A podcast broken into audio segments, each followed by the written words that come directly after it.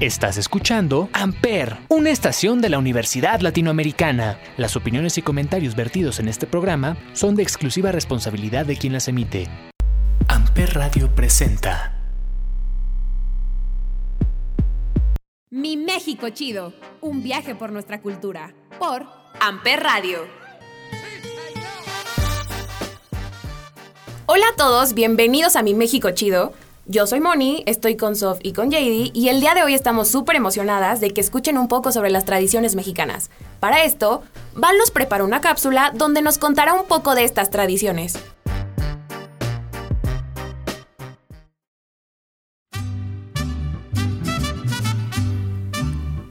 Las tradiciones en México son un reflejo de una cultura compuesta por elementos de diversas épocas, es decir, son tradiciones prehispánicas que conservamos en la actualidad.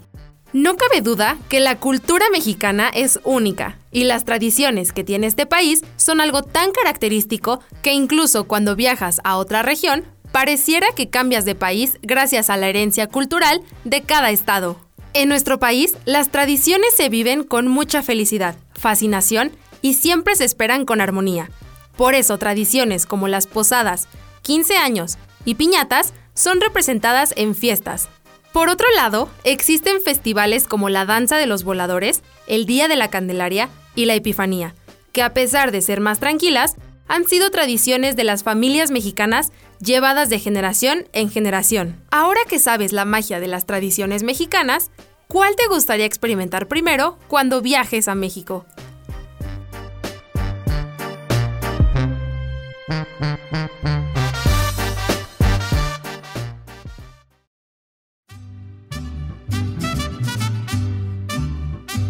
Creo que como mexicanos ya conocíamos bastante de estas tradiciones. Yo les quería preguntar, ¿alguna vez han hecho posadas?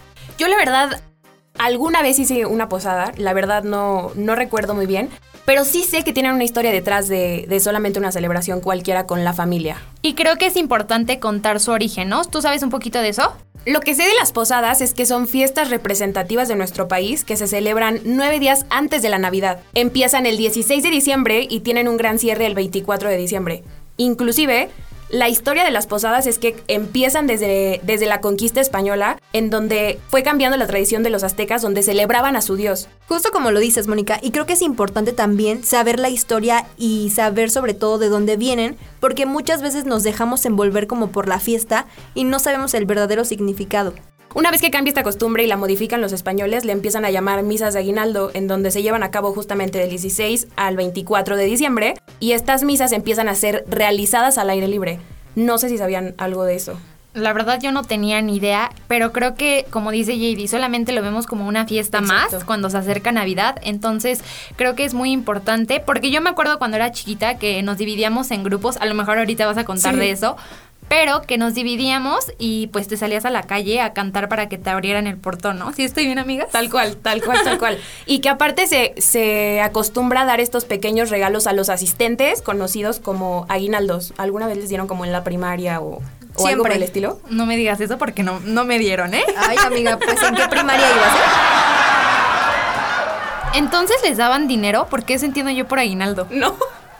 No, no, no. El aguinaldo es una bolsa de dulces, es un Ah, regalo que te dan, donde te obsequia, te obsequia el anfitrión de la posada como en forma de agradecimiento por haber asistido a su posada. Ah, entonces sí me dieron, amigas, no se preocupen, ¿eh? Ah, perfecto, perfecto. Inclusive sé que después de la independencia de México, esta costumbre de acudir a las celebraciones de misas de aguinaldo donde se realizaban al aire libre con la gente del pueblo desapareció casi en su totalidad y fueron los fieles seguidores y las familias mexicanas quienes rescatan esta costumbre y, llevaron a- y lo llevaron a cabo en sus propias casas, naciendo así las posadas. Pero también era muy típico el momento en el que cerraban hasta calles, ¿no? O sea, como Exacto. que era una casa con otra casa al lado y cerraban toda la calle, entonces como que sí abarcaban casi casi la colonia. No, y, y se juntan las familias como para celebrar que, que pues se, se celebra esto del niño Dios y, y demás, como la llegada de Jesús y de María.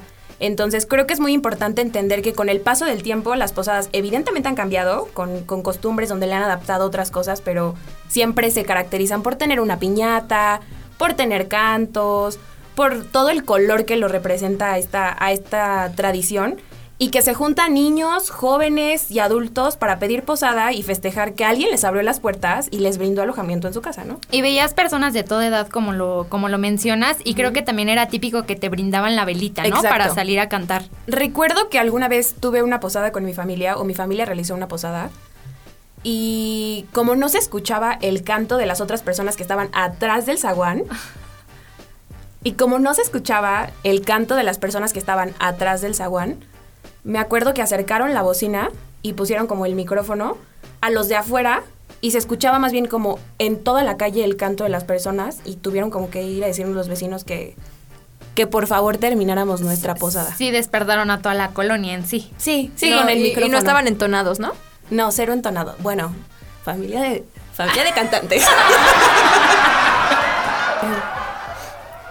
Pero recuerdo esta tradición con mucho amor porque reunía a familias, a amigos, en donde podíamos estar todos juntos platicando, pasando un buen momento, rompiendo la piñata, aventándote que con el primo, que con la tía, porque en realidad no es una piñata solo para niños, ¿no?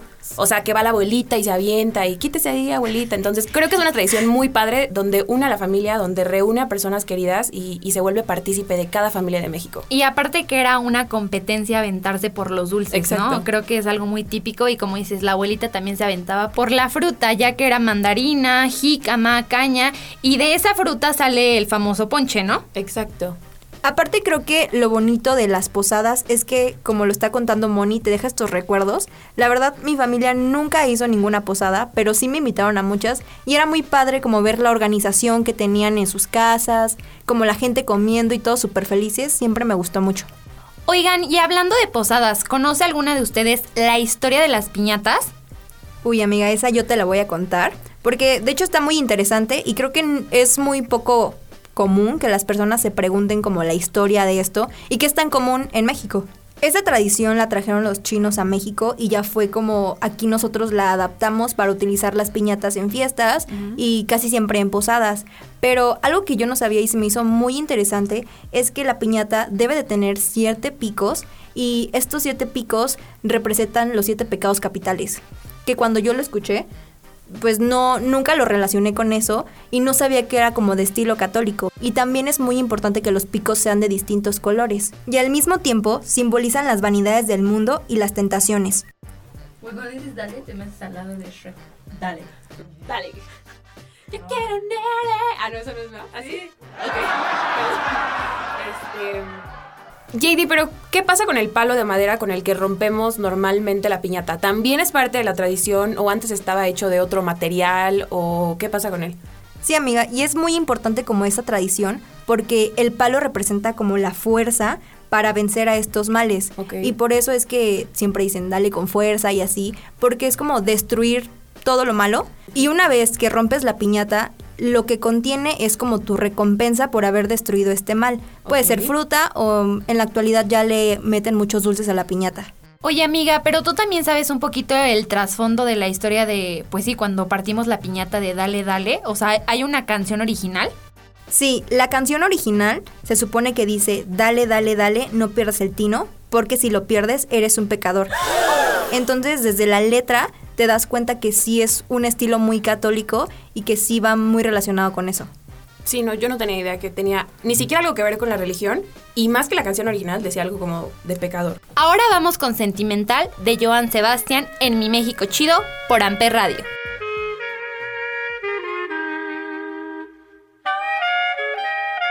Ahora escuchas Sentimental Joan Sebastián por Amper Radio.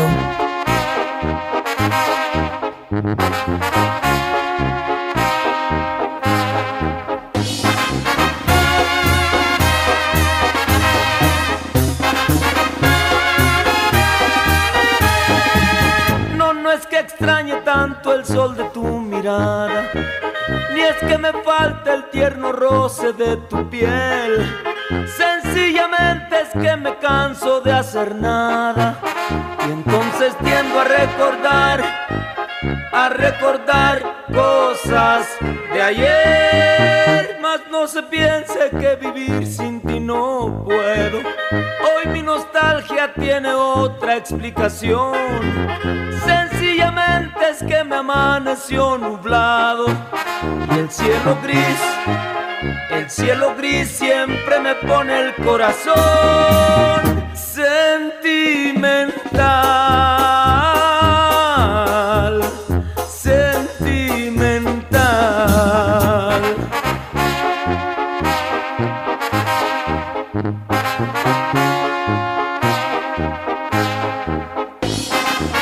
Ahora escuchas Sentimental Joan Sebastián por Amper Radio. Tanto el dulce de tus besos y hasta disfruto la amargura que hay en mí. En el asfalto no florecen los cerezos, hoy no hubo sol, hoy no hubo sol, por eso es que estoy así. No se piense que vivir sin ti no puedo. Hoy mi nostalgia tiene otra explicación. Sencillamente es que amaneció nublado y el cielo gris, el cielo gris siempre me pone el corazón sentimental,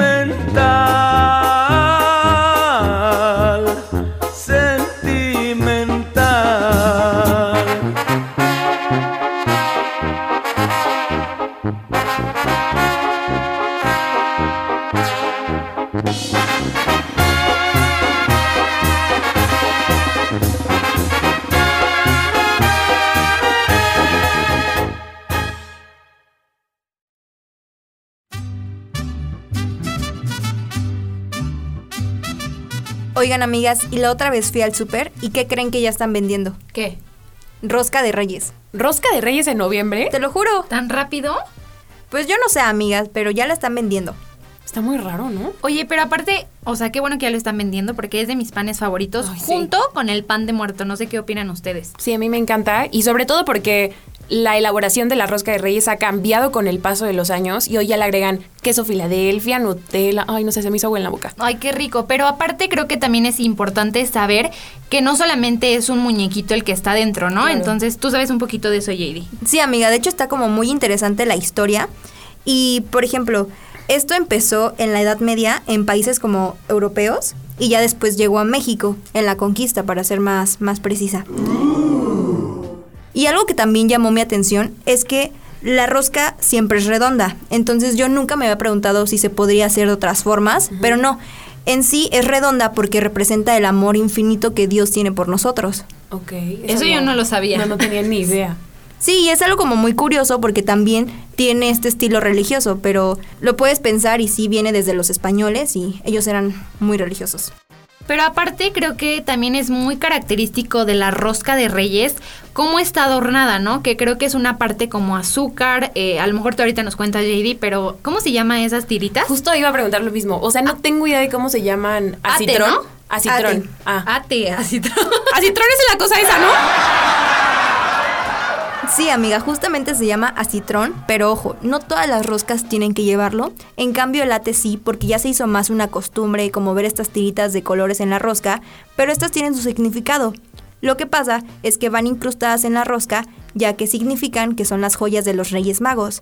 También el niño va escondido porque representa al niño Jesús. Está súper interesante porque no sabía ese dato sobre la fruta. La verdad, yo pensé que solamente era un adorno para la rosca, pero ahora que tú lo explicas, o sea, sí tiene un significado de trasfondo, ¿no? Y que ya no, no solamente es como la fruta que le da el sabor a la rosca, ¿no? Creo que ya el significado de las joyas de los reyes es muy interesante. Sí, y de hecho aquí en México se tiene como la costumbre o la tradición de que quien encuentra al niño Dios en la rosca debe de cuidarlo hasta febrero. Y a principios de ese mes se celebra el Día de la Candelaria, ¿no? Exactamente, amiga. Para ser más precisos, se celebra el 2 de febrero. Todo esto era para que se viera que se celebraba la presentación del niño Jesús en el templo. Inclusive sé que el 2 de febrero es el día en que la Virgen fue purificada Exacto. y dio gracias en el templo. Una vez llegada la conquista, los mexicas ya celebraban el inicio de, de estas fiestas y demás, que no es más que el principio de la temporada de siembra. Entonces, en esta fiesta, los indígenas llevaban a bendecir su maíz primer ingrediente con el que se hacen los tamales. Exacto, y así se puede decir que nosotros al llevar los tamales, cuando sacamos al niño Dios de la rosca, cumplimos una deuda de cierta manera y honramos así nuestras tradiciones prehispánicas.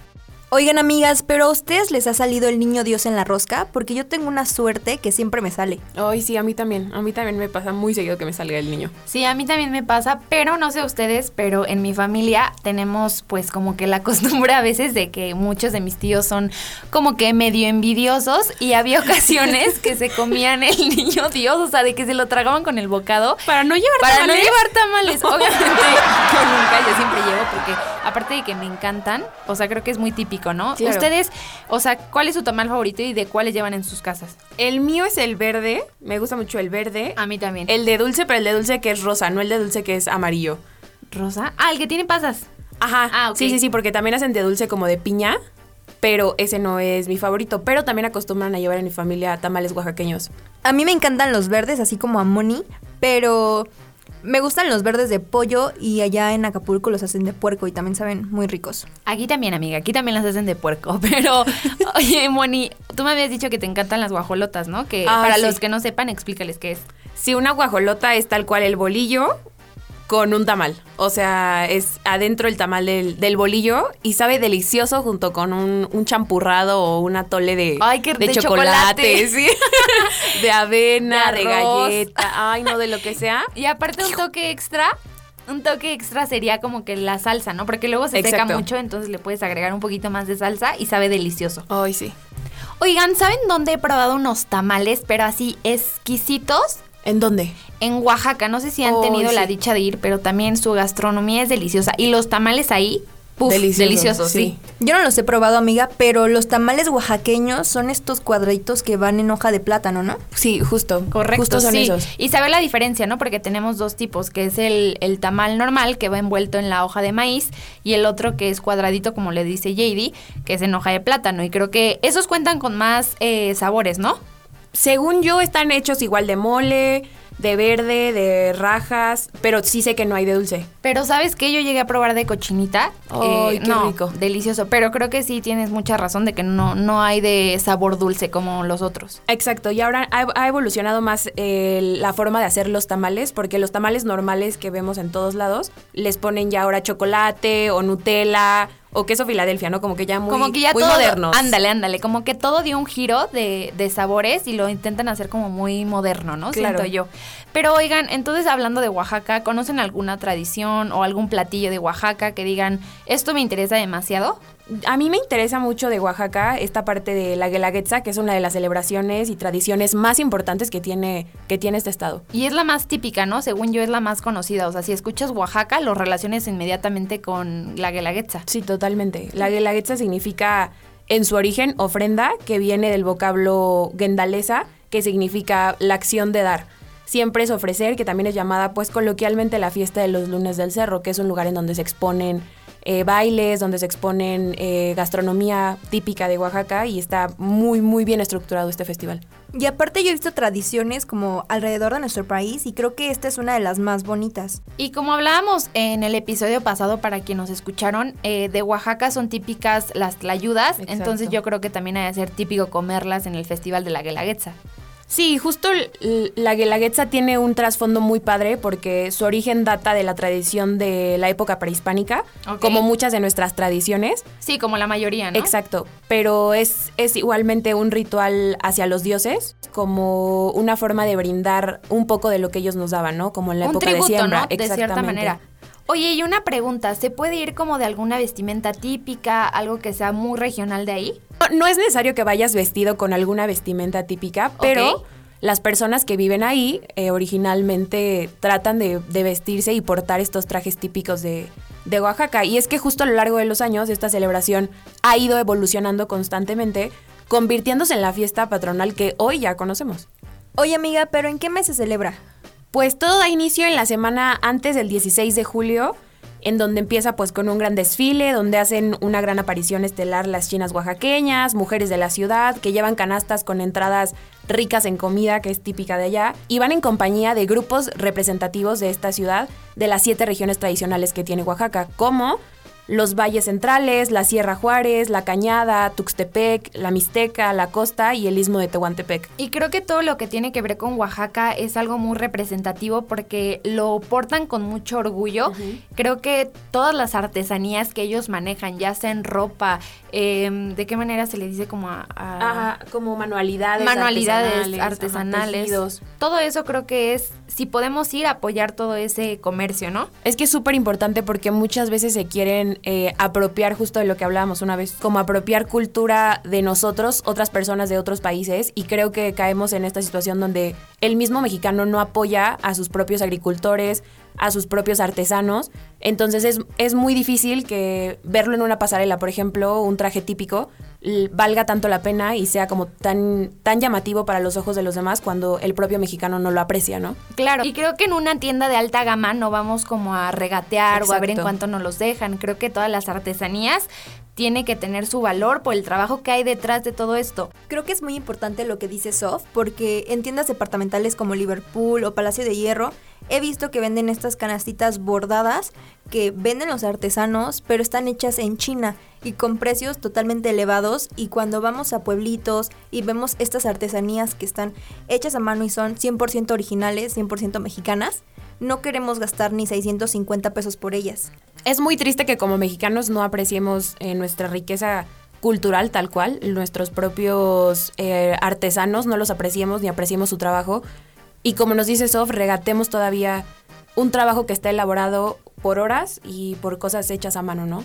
Entonces, creo que es muy importante eh, mandar ese mensaje de que sigamos consumiendo lo local, de que sigamos consumiendo lo que está hecho en México, porque nadie va a apoyar nuestra cultura como nosotros mismos. Entonces, pues hay que seguir apoyando a los mexicanos, hay que seguir apoyando locales pequeños, locales grandes que estén basados en cosas hechas en México, porque creo que es súper importante y así nos ayudamos a crecer juntos como una cultura rica entre mexicanos. Totalmente, amiga. Oigan, y hablando de tradiciones, ¿alguna de ustedes ha escuchado la de la danza de los voladores de Papantla? Yo sí, amiga. He escuchado que es algo muy bonito y la experiencia es muy padre, pero a la vez es un trabajo como muy riesgoso. Han habido miles de accidentes y de hecho recientemente hubo un accidente donde un muchacho de estos que se cuelgan se cayó y sigue en terapia intensiva. Sí sabía que era muy riesgoso, pero qué fuerte que alguien pueda estar en terapia intensiva. Es que es altísimo, ¿no? Sí, sí, es muy alto. Yo una vez fui a, bueno, más bien presencié, yo una vez presencié un espectáculo eh, de la danza de los voladores de Papantla en una feria del mole en Hidalgo. Ok. Y, y sí es demasiado alto, o sea, son metros y metros y metros de altura, en donde se cuelgan, está muy padre, la musicalización está muy bien hecha, pero definitivamente es muy peligroso. Sí, Moni, concuerdo contigo, pero oigan, ¿ustedes saben algo acerca de esto o cómo se originó? No, no tengo ni idea. Yo tampoco, amiga. Bueno, les tengo que contar que el rito de los voladores es una manifestación cultural y espiritual y es realizada por los pueblos mesoamericanos, especialmente en México y Guatemala. Pero ¿saben bien, bien, bien dónde es esto? No, no tengo ni idea. ¿Qué pasó, amigas, con esa cultura O sea, es que según yo puede ser en, en Hidalgo, pero también en Puebla, ¿no? Sí, exactos, para ser... Sí, exacto, para ser más preciso es en la Sierra Norte de Puebla. Ok. Y esto va relacionada con el sacrificio y los cultos de fertilidad. Hacia Ah, la ok. tierra. Sí, claro, se puede confundir, pero es hacia la tierra y son creencias que siguen teniendo estas personas que creen que si hacen esta danza les va a ir muchísimo mejor A todas en todo. Exactamente. Claro. Sí, sí, tiene mucha lógica. Pero amiga, ya más como por hacerlo de forma de ritual, ya se hace también como una atracción turística, ¿no? Sí, claro, en 2009 ya fue considerado esto como patrimonio cultural, pero muchas personas siguen creyendo que si se deja de hacer, eh, las tierras no van a tener esa fertilidad de la que siempre han gozado. Es que es muy, es muy curioso cómo estas tradiciones van pasando de generación en generación, sin importar qué tan peligrosas sean, ¿no? O sea, como lo dices, pueden ser hasta sacrificios anteriormente y hoy obviamente ya no se hacen, pero estas, estas tradiciones donde sacrificamos gente, donde nos colgamos desde metros de altura, siguen siendo igual de riesgosas y aún así las, la- continuamos haciéndolas, ¿no? Claro, y aparte es una danza tan peligrosa por la manera en la que lo hacen y se arriesgan ellos Claro. mismos a amarrarse de los pies y a, pues ahora sí que tirarse de la altura en la que están. Y la danza siempre fue relacionada como en el culto religioso en la era posclásica, entonces creo que ya lleva bastantes años y creo que van a seguir. Sí, no, definitivamente, como dice JD, ya se vuelve un atractivo turístico y la gente se impresiona de ver que hay personas que se arriesgan y Claro. aún así siguen como alimentando y alimentando y alimentando esta atracción turística y no va, no va a parar. Claro, y les quiero comentar un poquito que en la fiesta es acompañada de danzas y música y se utiliza un tronco o palo volador, donde se ajustan varias piezas y esta es una pequeña base de madera, una cruz y un pivote, que esto hace que el, el giro sea posible y que agarren como más vuelo, ¿no? O sea, si han visto cómo están así. Y también un- usan una escalera que va unida al palo y en los extremos de la cruz se colocan cuerdas que sujetan a los danzantes voladores y esto adivinen qué simboliza. ¿Qué simboliza? Como... Yo no me lo esperaba. No, no, no, no tengo idea. Bueno, simbolizan los puntos cardinales, norte, sur, este y oeste. ¿En serio? Sí, o sea... No, no tenía ni idea. Y lo más sorprendente es que del palo al piso son 20 metros de altura. ¿20 metros? ¿Es en serio? Yo sabía que estaba alto, pero no me imaginaba que fueran 20 metros. Sí, está cañón, la verdad. Creo que no nos atreveríamos ninguna de nosotras a aventarnos y mucho menos de, de los pies, ¿no? Que están amarrados. Pero para considerarse como danza de los voladores de Papantla, forzosamente deben de ser estos 20 metros. Exacto, sí. Y aparte, el personaje que está ahí tiene que estar acompañado de una flauta y un tambor y los van coordinando junto con el ritual. ¿Ustedes sabían también eso? No, yo no sabía. Y cada señal que hace el caporal, que así se llaman, es una acrobacia y cada una de ellas, pues son 13 vueltas simulando las 13 vueltas al sol. Entonces creo que eso por lo menos yo tampoco lo sabía y lo vi en un idea. documental. Entonces es muy interesante a mi gusto. No, y es importante saberlo porque normalmente solamente vemos a personas volando tal cual de un palo, pero Claro. tiene un significado. Y pensamos que solamente estar dando vueltas es como el espectáculo o que solamente al arriesgar sus vidas es como lo interesante, pero no, sí hay un trasfondo que, que es importante saberlo. A continuación, escucharemos Nunca voy a olvidarte de Cristian Castro y Bronco en Mi México Chido por Amper Radio. Ahora escuchas Nunca voy a olvidarte, Cristian Castro y Bronco, por Amper Radio. Pero esté donde esté, nunca voy a olvidar. Yo te juro que no, trataré de olvidarte.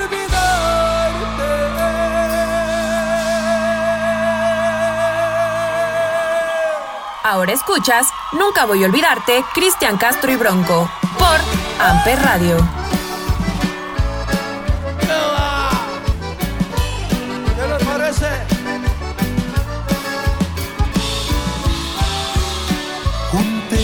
Lo más hermoso que viví yo contigo, los detalles, las cosas que me harán recordarte. Ahora voy a marcharme, pues tú lo decidiste. Lo comprendo y me alejo, no sin antes decirte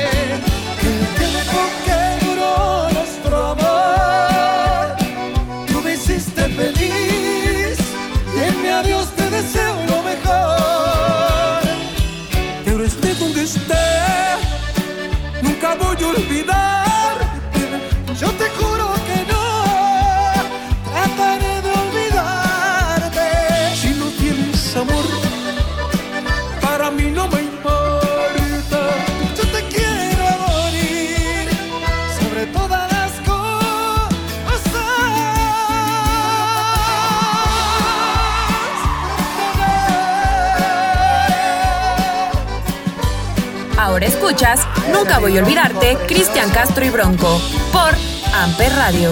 Junté lo más hermoso que viví yo contigo, los detalles, las cosas que me harán recordarte. Ahora voy a marcharme, pues tú lo decidiste, me alejo, no sin antes decirte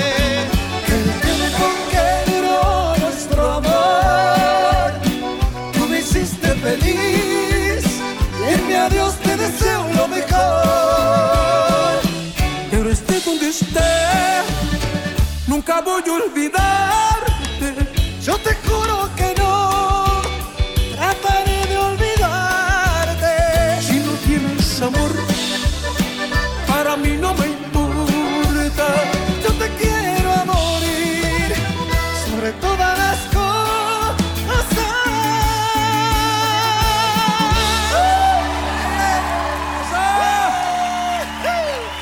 Gracias, mi Cristian. Hermano, gracias, mi Cristian. Gracias por venir. ¿eh? Agradecidos de por vida. Los quiero mucho, Bronco. Gracias. Gracias, Cristian.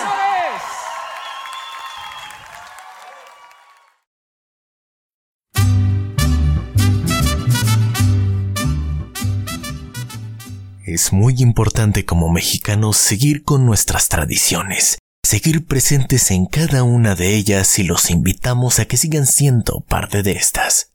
Nos vemos en nuestro próximo programa de Mi México Chido. Adiós.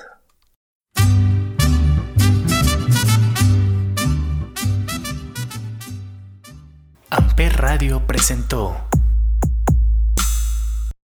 Amper, donde tú haces la radio.